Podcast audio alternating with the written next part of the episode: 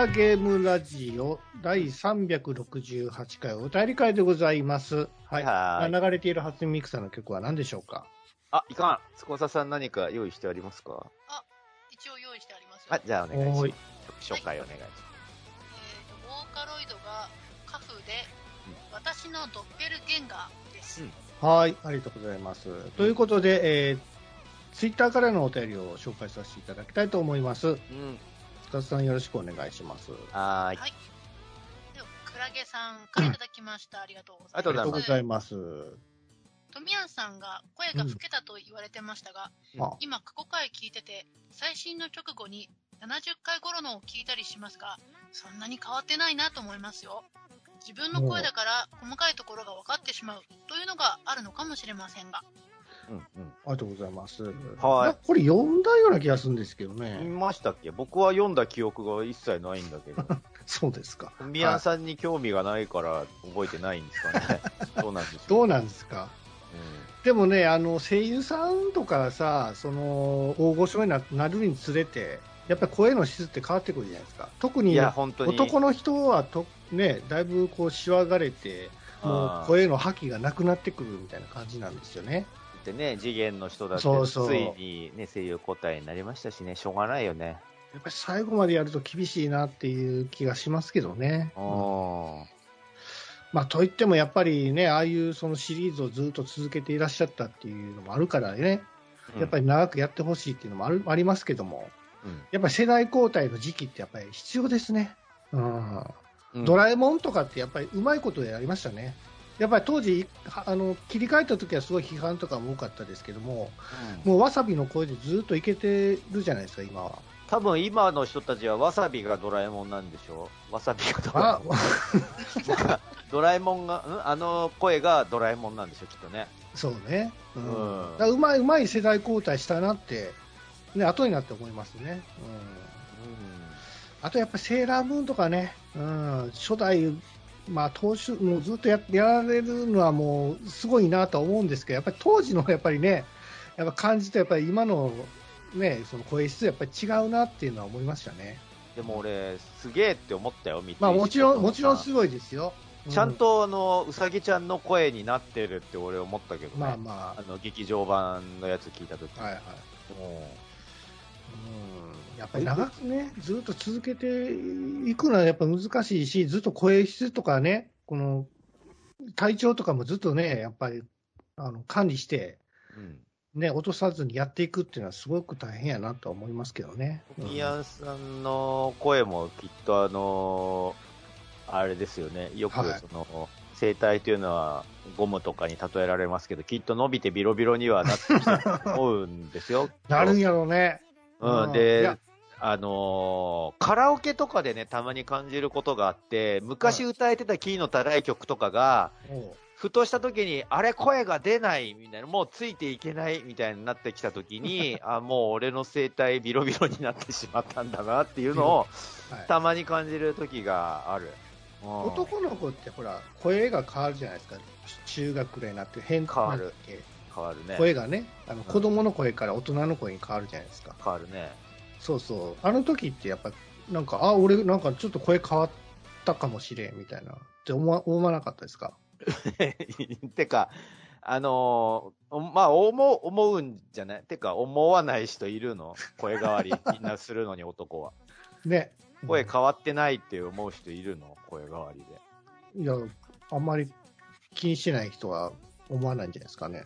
いや、あのーそのさ、声、音云々以前にさ、喉に違和感があるから、そっか。100%、100%気づくと思うんだけど、僕は。そっか。うんうん昔の声聞き聞いてみたいな、俺。いやいや、ぐだらじじゃなくてね。そ自分の、のね、若い中学生とか高校生の僕の声ってどんな声してたんやろうなって思って。あうん、聞いてみたい。まあ、写真とかはね、あの、別にあの、撮ったから見れるけど、まあ、声って撮れないじゃないですか。そう映像に残せないというか、まあ、当時はね、そういうビデオカメラとか、録音機器っていうのはなかなかなかったから、そうだね。だからうん僕も、あの、まあ、写真とかはさすがにあるんですけど、中学の頃とか子供の頃の。ええで、声ってなるとさ、あの、もう、ビデオカメラとか8ミリみたいなので撮らないとダメじゃないですか。で、うちの親っていうのはそういうなんか録画機器みたいなのに疎くて、もう機械音痴だったから、そういうのを扱えなかったんですよ。だからそういうのがもう一切残ってないのね、子供の頃そだから俺はもう自分の子供の頃の声とか動きみたいなのが一切見れることなく死んでいくんですよ、僕は。そうなの。自分の映像ってさ、どこから撮ってた？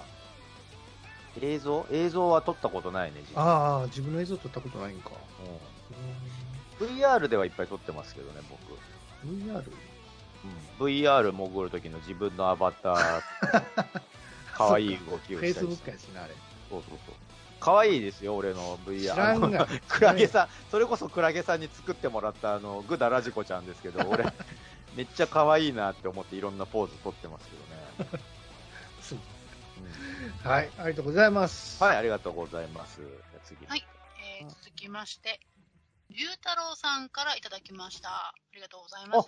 おはい、はい、ありがとうございます。はい、ありがとうございます。えーくだらじっていうポッドキャスト何気に再生したら、うんオープニング曲めっちゃ好みやった。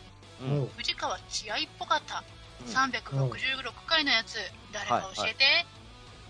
これ曲何なのかわかんないんだけど、僕、確かに、あの、聞いたら、あの、ゆうたろうさんが言ってることわかるなって思って、あのうん、藤川さんってあれだよね、えっ、とね、アニソンとかでよくえっ、と、縦の勇者のなり下がり？なり上がり？どっちだっけ？とかの、成り下がり？あの、な、テーテーマソング歌ってた人だよ、確か。あ、そうなんですか。うん。確かにね、そうそう、雰囲気似てた似てた。あの曲いいですよね。うん。うんえーあ僕はなんかフリーのあのサイトでね、お借りしてるやつなんですけども、タイそうなんですね。タイトルもしやったら、ええなんか載せときますよ、じゃあ。今すぐにちょっと、ちょっとわかんないんですけど、ああ、調べて。ちょっと今調べないとなんなんとも言えないんですけども、はい。はいはい多分大丈夫だと思いますよ。あれ、この人ってあれなのか？藤川千愛さんって、招きケチャの人なのか知らんアイドルユニット。なのそかそういう人が。でも歌めちゃうまいですよ、この人。うーん。うん。はいはい。流星コネクト、これかな違うかなどうじゃこれ？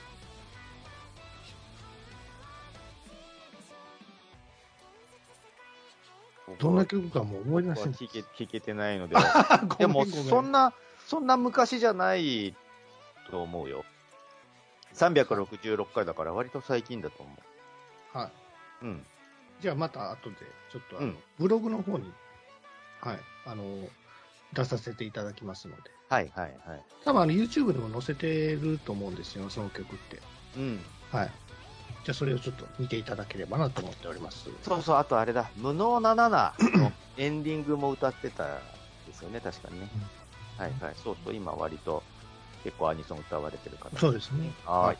ありがとうありがとうごございます。ざいまえー続きまして、滝口香織さんからいただきました。ありがとうございます。ありがとうございます。ありがとう366回拝聴。す。うん。やすさんのライブ、出演抜刀エピソードを聞けて、うんコロナ前みたいで嬉しい自分がいます。うん。ご本人は激横ぷんぷん丸だと思いますが、マスク取りたい派 VS 取りたくない派で、また一悶着あるんでしょうね。うん。私も早く取りたい派ですが、うん。明日は叩かれる側かもしれない未来。うん。うん。うん。はいはい、ありがとうございます。あの、あれですね、波物語の影響で僕が行きたかったフェスが中止になったんです。はいはいはい。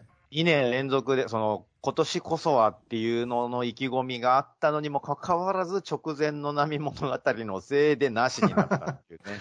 はいはいはい。ヒップホッパーさんたちのせいでね。みんなが悪いわけじゃないのは分かってますけど、まあまあまあまあ、あったってことでね、激おこぷんぷん丸だったわけですけど、あの、マスクね、僕、その、さっき、えっ、と、今回の、と、前半戦の方で、マスク習慣づいちゃってますねって言ったけど、ね。実は僕も、あんまりマスクはやりたくない派なんですよ、本来は。なぜなら顔が隠れてしまうからで、あの、イベントとかで、今まあ、みんなイベントやるにしても、やっぱマスクなんですよ。で、その、と、トークで、その、せ接近、まあ、接近イベントっつって、その、割とそのね、声優さんなり、アイドルさんなり、と接近してお話しするにあたっても、やっぱマスクをしているし、当たり前だけど、マスクをしてるし、あと、なんだったら、その、あの何、透明な板が、パーって仕切りが、アクリル板ね。アクリル板が仕切られてたりとかするんだけど、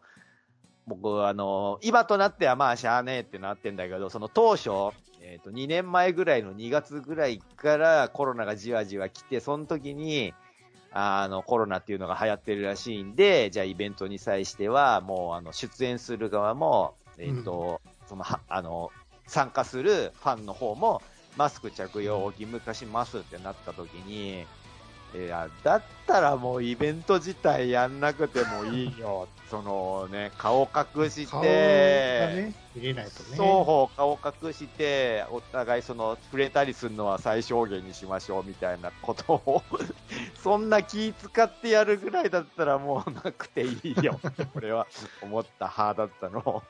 まあそんぐらいにね、マスク嫌だなって思ったんですけど、まあ今となっては、やっぱそのね、日本人はマスクに割と慣れてるっていうのもあったおかげでここまで抑えられたっていうのもあるから、まあね。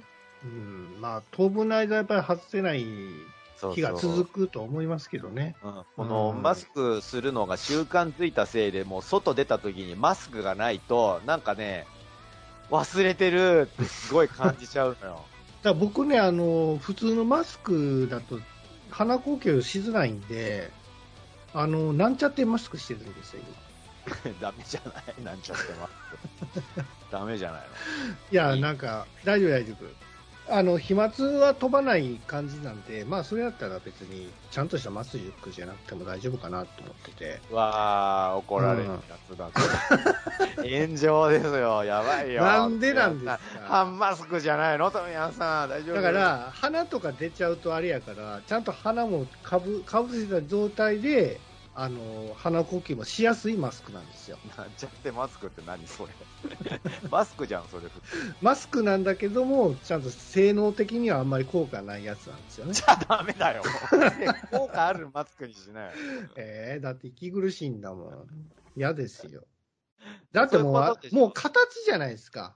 そういうことですよね。あの、マスクしてない人たちっていうのはそういうことですよね。嫌ういうこと嫌だ。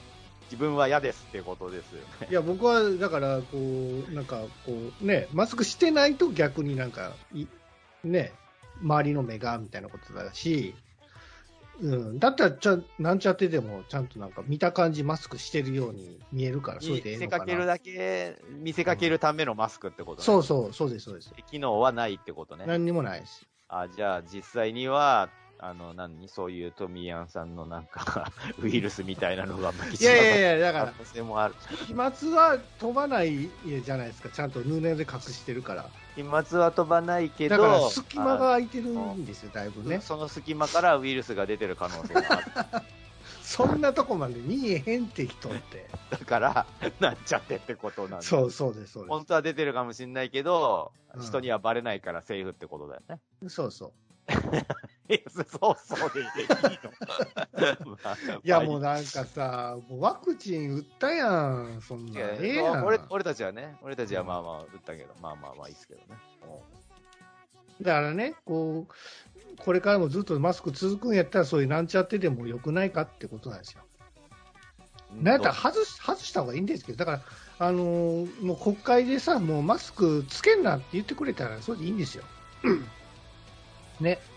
もう東京都のね、都知事がもう、お前ら全員つけんな、明日からみたいに言ってくれた方がいいんですよ。同調圧力っていうのは嫌なんですよ、僕はね。はい。うん、日本人ってそういうのあるじゃないですか。同調圧力じゃないよ。ちゃんと理由があってみんな守ってる。いやいや、みんな外したいんですよ。外したいけど、人に感染させたりしたくないから、今まちゃうねん、ちゃうねん、あの。ちゃうねんって。あの、黙ってたらええやんか。だそれは自分だけ良ければいいってことです ちよね。ゃうやんけ。いや、そうですよ。黙ってればいい。まあね。はいマストバーナーにしてたらええんちゃいます？くしゃみしたときはちゃんとこう、ね、口で抑えてくれればそれでいいわけです。そうただ、言うてもあの、こういうことを言ってますけど、言うても、じゃあみんなマスクしてる人がきっちり鼻の隙間とかぴったりなってるのっていうと、そうでもなっないからてないで、すよ。結局のところ、あの飛沫結局、ひ飛沫さえ飛ばなければセーフみたいな感じにはなってて、俺、それ自体は実は間違ってないと思ってるんですよ。要はそれで、あの仮に飛んだとしても、あの物を飲食するときにちゃんと手洗いをするとか、はいはい帰ってきたら手を洗うとか、そういうのを、あのうがいもするとかいうのを徹底することで、仮に飛沫が飛んで、そのついてたりしても、感染は免れるわけだから、要はまあ、まあみみんなでその辺気をつければいいんじゃないですかねとは思ってますけどね。まあね。うん。まあ、もう、もう、もう弱体化してるから、外した方がええんちゃいます？弱体化はしてないよ、富谷さん。あの、むしろデルタ株が強化されて、デルタプラスっていうね、ガノタが、ガノタが嬉しい、喜んでしまう単語になってるから、マジか。デルタプラス。イギリニュニュース見なよ、富谷さん。イギリスとか偉いことになってるよ。あの、もうあ大いつらだってマスクしてないから。大丈夫って言って、マスクしないでも大丈夫って言った途端に、なんだっけな、あの、1日5万人だっけかな すげえ数の感染者が爆発的に増えて、もうダメだ、これけど重症者数はすね、少ないから、よしっていうことなんでしょ？その、重症しないっていうのは、あの、あれですよ、ラサール石井さんと同じで、あの、コロナなんてただの風邪っつって 存在しないっていう派と同じだから、あ気をつけた方がいいですよ。はい。怖いね。怖い怖い。はい、ありがとうございはい、ありがとうございます。はい。えー、続きまして、きみひこさんからいただきました。ん？これは、えー、と、上の方だけお願いします。上の方だけ了解しました。えー、ガンダムの劇場版3作で、オミットされた、んーモビルアーマーは、えーすごい全体的にアレなエピソードなので、えー見てみたい気がします。司さんが MA をモビルアーマーって読めたのにすげえ感動してしまった。よ そこですか。くわかった。いや、MA って俺何のことや分からなかった。トミヤンがわからないのかい もう。えー、MA って何やろうガンダムって言って、その後 MA って言ったらモビルアーマー以外ないだろう、普通。そうかな。そっか。トミヤンさんガンダムあんまよく知らないの？いや、普通の人よりは知ってると思いますよ、多分。うーん。そうそう、このね、君彦さんの話題を、あの、前回の、う。うん。クルスドアンの島になぞらえて、あの、クルスドアンがね、劇場版になるから、はいはえっと、旧、あの、ファーストガンダムでなんか映像化してほしいい。はい。エピソード、回ってありますありますかって募集した時に、えっと、それを前回読ませてもらったんだけど、この君彦さんのメールだけ読み損ねてたのに 後から気づいて、そうですね。そうそう、いかんって思って、なので、今回読ませてもらいました。そう、モビルアーマー類は確かに、そうだ、だから前回ちょうどあの、ブラウブロの話とかをしたときに、俺は、あれ何か忘れてる気がするなってちょっと思ってたんだけど、この君彦さんの話題に本当はね、つなげたかったんですよ。そうそう。なかなかこう、僕もなんかこう募集した割には、あんまりこう、テレビシリーズって、その、単品で掘り上げる、掘り上げるような話ってなかなか見つからないなっていうか、本編とやっぱ、あ劇場版3部作に何かしら絡んでくる。そうそうそう、そうなんですよ。だから、前回挙げたあの、時間よ止まれとか、戦場は荒野とか、まあ、それこそククルスドアもそうなんだけど、そのあたりだけが、うんあのー本編の流れと一切関係ない独立したストーリーでポコンって出てるところだから、逆に言うと、その劇場版になった時に、そこだけカットされたわけなんですよね、絡んでねえから。ううんん。そうそうだから、そこから復活したククルス・ドアンはすごいなって思ってますけどね。でもね、ママクベとアムロの戦いはちょっと劇場版で見たかったですよね。そう、だから、劇場版だとマクベが死ぬシーンないんですよ、ね。ないんですよ。うんそう。あれさ、俺、俺も、俺、ギャン大好きなんですよ、ギャン。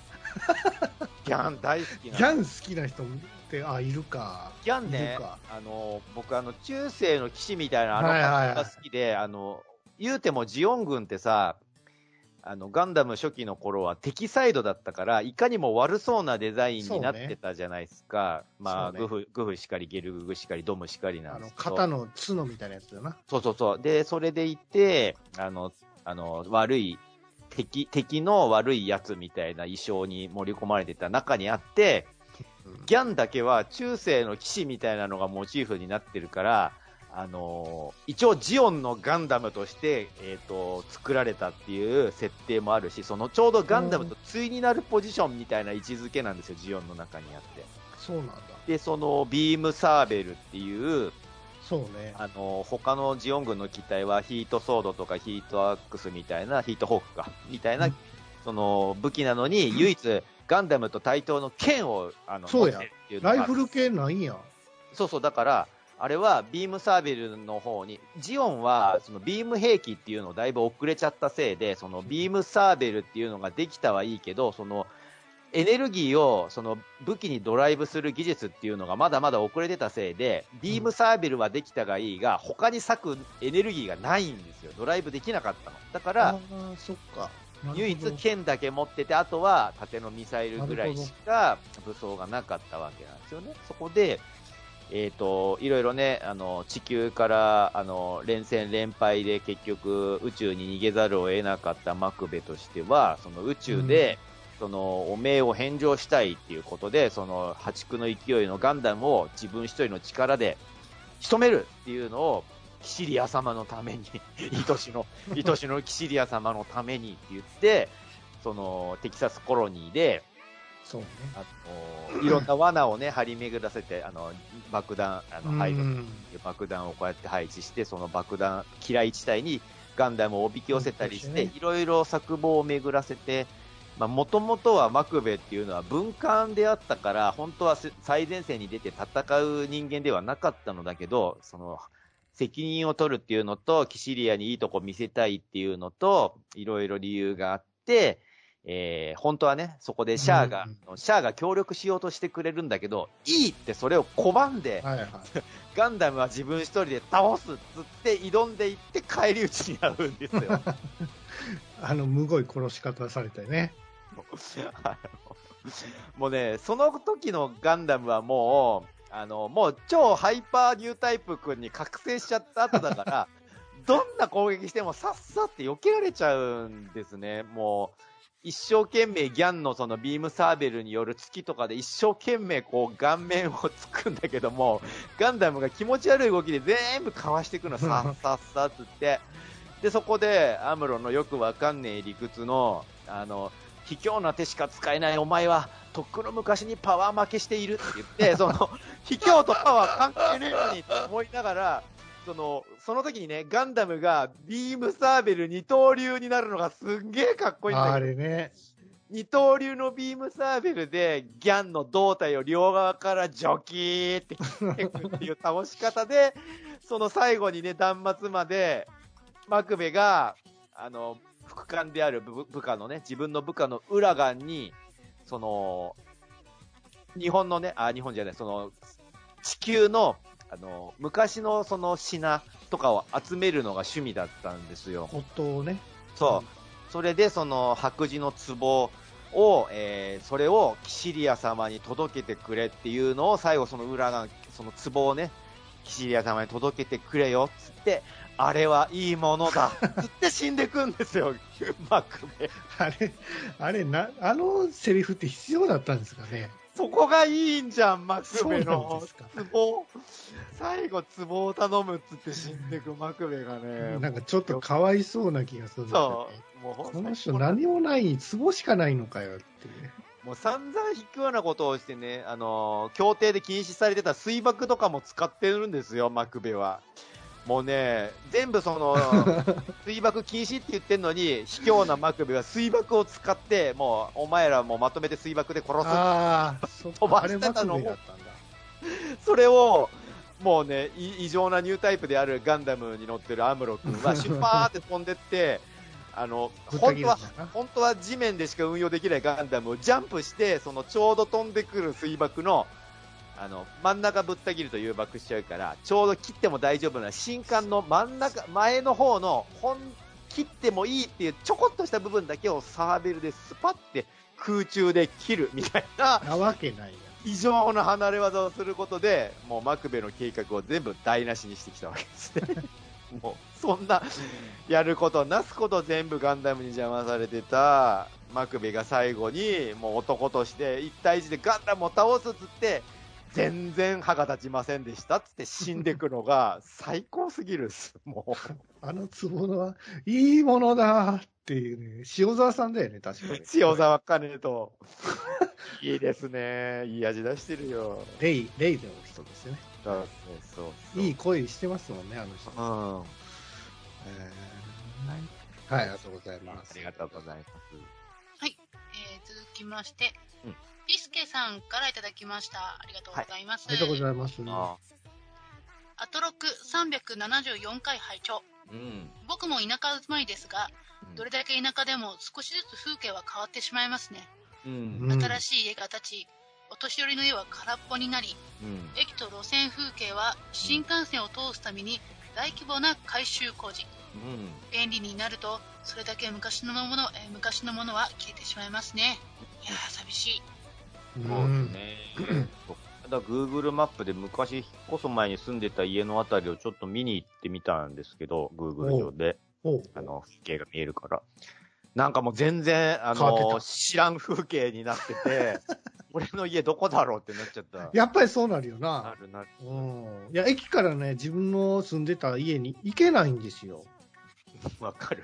わかるよね。目印がない、目印がないから。そうそうそう、そうなんですよ。道は大体この辺かなっていうのはわかるんやけど、なんとなくね買ってるものは全然違うから、俺どこに来てんのかなっていうのがぐるぐる、なんか方向がよくわからないことになってるので、うんスカさんの実家ってさ、確か四国って言ってたじゃないですか。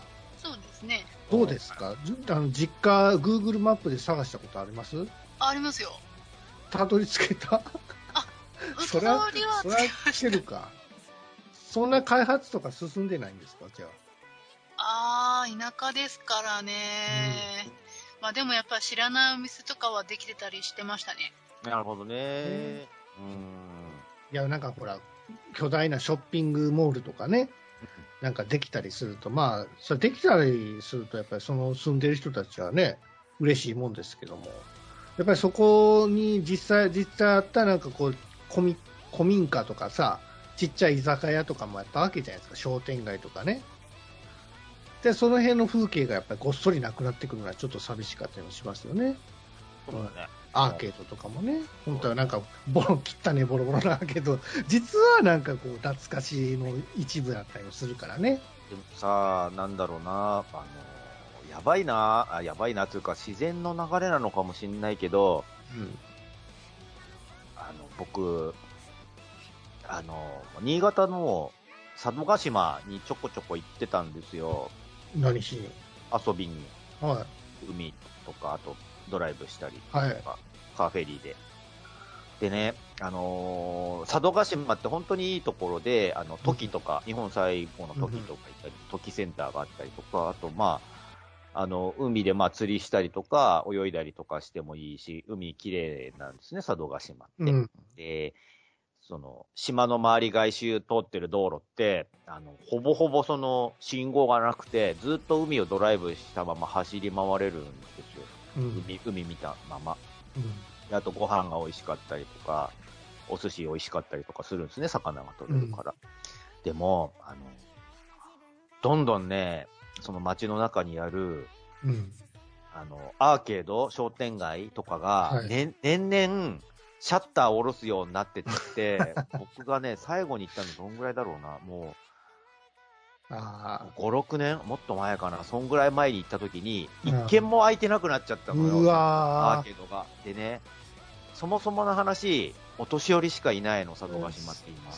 そうなんや。みんなは若い人はね、本州に移っちゃって、でね、そのお年寄りだけの島みたいになって、店も開いてねえみたいな感じになって、もうだんだんね、行くのが怖くなってきちゃって、俺、佐渡島。寂しいんですよね、な観んか。光地じゃないの？佐渡島。観光地だよ。観光地だから、うん俺はもう毎年行ってたんですけど、その、観光地に行っても、まあもちろんそのホテルとかあるんだけど、うん。やっぱ働いてるのはみんなお年寄りたちばっかなの。あそうですは、なんか怖いってなっちゃって、俺。その錆びれていく感じも肌で感じちゃってさ。まあ、まあ、本州と繋がってないからさ、やっぱフェリーで行くしかないからね。交通の便がやっぱ不便っていうのもあるから、やっぱ観光地としても難しいんかな、それは。やっぱそういうことなんですかね。うん。だから、やっぱり寂しいね。うんそういうなんか錆びれ方をしたのがなんかうん寂しい田舎ってやっぱそうなってっちゃうんだなーって思ってよくね都会の人間は田舎に住みたいとか、のんびり暮らしたいみたいなこと言うけど結局そうやってやっぱ人はみんな都会に出てっちゃうんですねって思ってね、うんでもやっぱりね、べあの僕もねあの、い田舎に住みたいなと思いますよ。うん、でもね、コンビニ欲しい。もうそれがダメだよね結局ねコンビニない生活にもうあのなほんまにな戻ることはできない、5分ぐらい近いところ、コンビニから5分ぐらい近いところに住みたい。うん田舎でもな。あーだってさ、あのーなんだろう。昔はそれこそさ、セブンイレブンってなんでセブンイレブンかっていうと、7時に開いてそうそう11時には閉まってたからなんだけど、そうそうそう。そうですよ。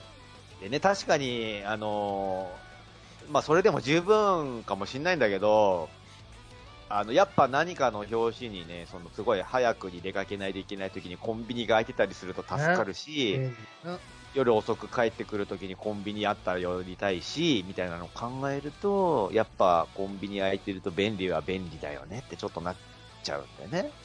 うん僕の中でもうコンビニはもう冷蔵庫とみたいな、冷蔵庫みたいなもんですからね、僕の中では。うん。そう、だからあの、オートメーション化が進んで、あの、ファミマがやってるみたいに、あの、ファミマ、店舗によってファミマってあの、陳列をロボットがやってるんですよ。え、あの、飲み物のさ、冷蔵、飲み物の冷蔵庫とかさ、後ろの棚あるじゃないですか。うん。あの、後ろ側にロボットが行ったりするんですよ。えーじゃあ、で棚卸しっていうか、あの、何？ケースからと取って入れるのをロボットがやってるんてもやるの？で、それは、それは、えっと、AI とかじゃなくて、遠隔操作で離れたところの人が操作してるんだけど、ああ、なるほど。うん。だから、そんな感じで、その、ロボットとかになっていったら、あの、今よく取り出されてる、あの、うんセブンイレブンのオーナーさんが、あのね、無理やりその、店舗任されて、あの、いや、24時間ちゃんと開けてくださいよ、ってその、オーナーさんと夫婦が、もう1日12時間ぐらい労働しなきゃいけなくて、あの。ブラックな環境に追い込まれて病んでしまうみたいな環境もなくなってくんじゃないのかな、そのオートメーション化が進めばって思ってるんだけど、そうですか。うん、大変だよね。な便利の裏にはあの苦しい思いしてる人もいるってことでね。いやね、やっぱ人は減っていきますよ、これからも。減ってく。うん、あのお年寄りがいっぱい増えるっていうのは当然あるんですけど、まあ、うんまず生まれてこないじゃないですか。そそうで少子化対策でお金バンバン使っ足してさ、やるのは構わないんですけど、俺、そういう問題なのかなってちょっと思うようになってきて、う。あのーもうね、あ、お前が言うな、なんですよ。コミヤンさんも俺も、司さんも、司さんも子供いないですよね、さすがにうんこ子供です。そうですよね。その、俺たち3人ともその、子供を残すことで、その、ちょっとでも、そのね、日本を、うんみたいなのを一切そういうのに協力してないんですいけど。やいや、わ我々ほら、税金、高い税金を払ってるわけじゃないですか。そうだよ、税金。貢献はしてますよ、ちゃんと。税金はみんな払ってるでしょ。で、そうそうそう、そうなんですよ。だから、年寄りになってっちゃうねって言うと、うんもう、そうですねってななるんだけど、どうしたらいいですかね、じゃあね。いや、子供を人工的に作ればいいんじゃないですか？うわあ、サイバー、サイバー。すげえ意見来たよ、でも皆えさん。そうそうなるじゃん。究極的に、究極的に言えばね。そういうことだうんいや、あ、自分は母親とか父親の顔知らんで試験官っていうかそういうねあの人工的に生まれた人間だっていうのはどんどん出てくるはずですよ。これから。そういうのありになってくといいけど、いろいろ問題 まあ倫倫理的にどうなんですかってことでしょ？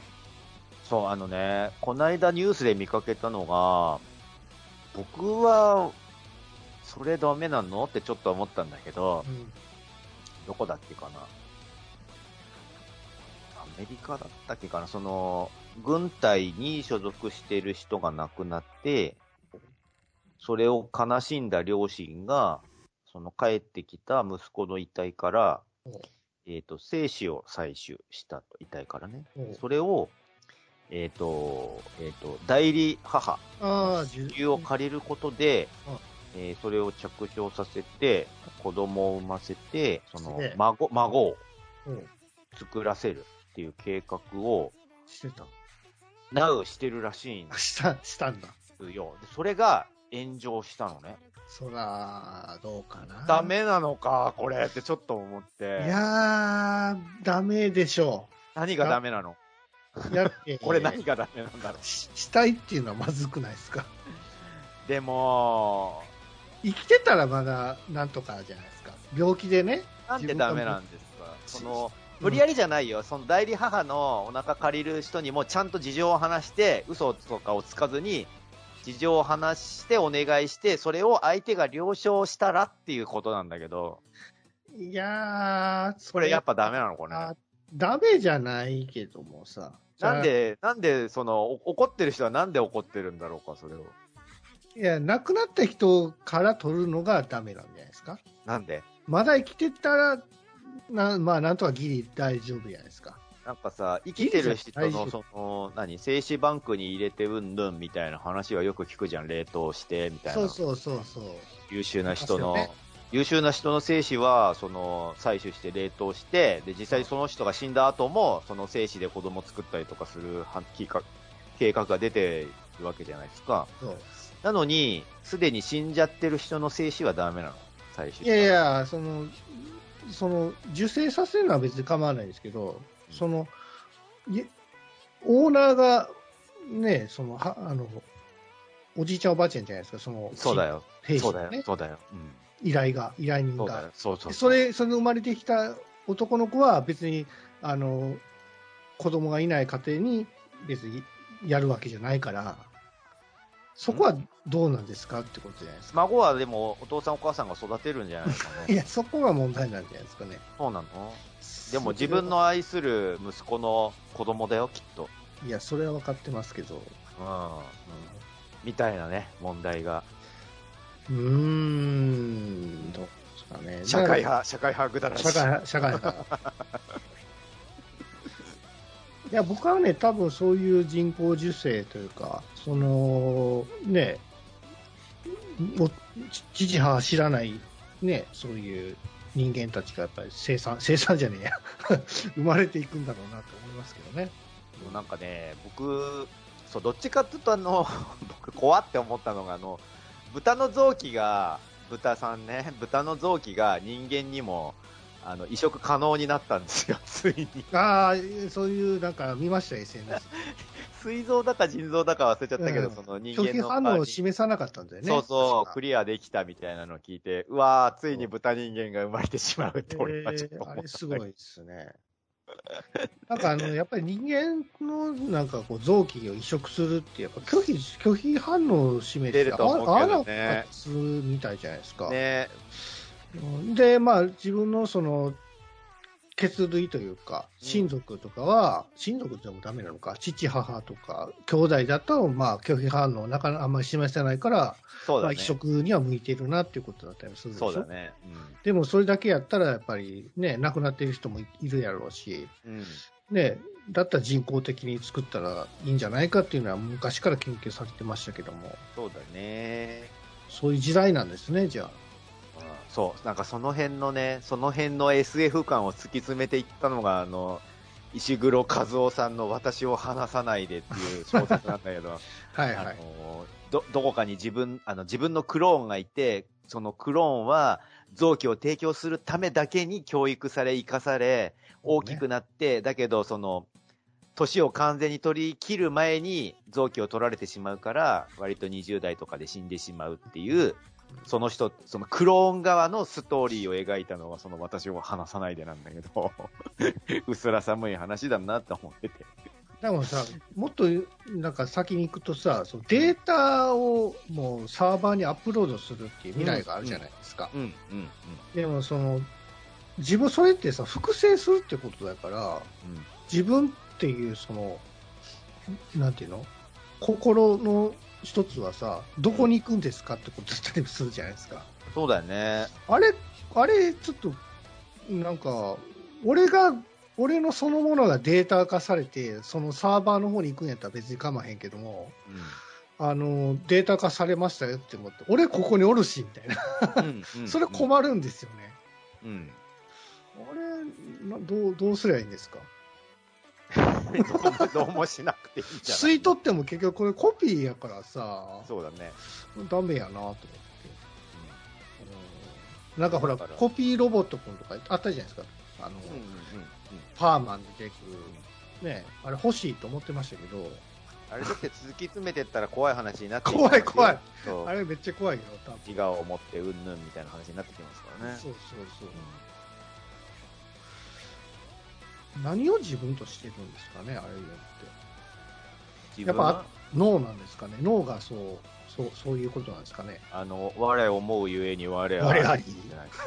うんもうそれってその考える能力ある人はみんな思ってるはずだから、その辺が SF 感ある話なんですよね。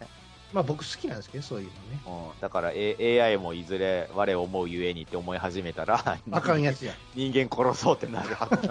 それ、それ極端な話じゃないですか。絶対人間こ、人間に牙を向くシナリオって、もうパターン化されてません？ずっとそんな映画ばっか見すぎてるせいでね、逆に AI、AI っつうとちょっと怖いんですよ、僕逆に人間めっちゃ幸せにしたるで、みたいな感じ。それはね、あの、あれですよ、今上映中の愛の歌声を聞かせてかな？あの、えー合ってるかな？あの、人間を幸せにするために生まれた、えっ、と、AI の女の子の話なんですけえ、ど、何それ？ちょっと見た今や、今やってるよ、今やってる、今やってる。え見た見たい。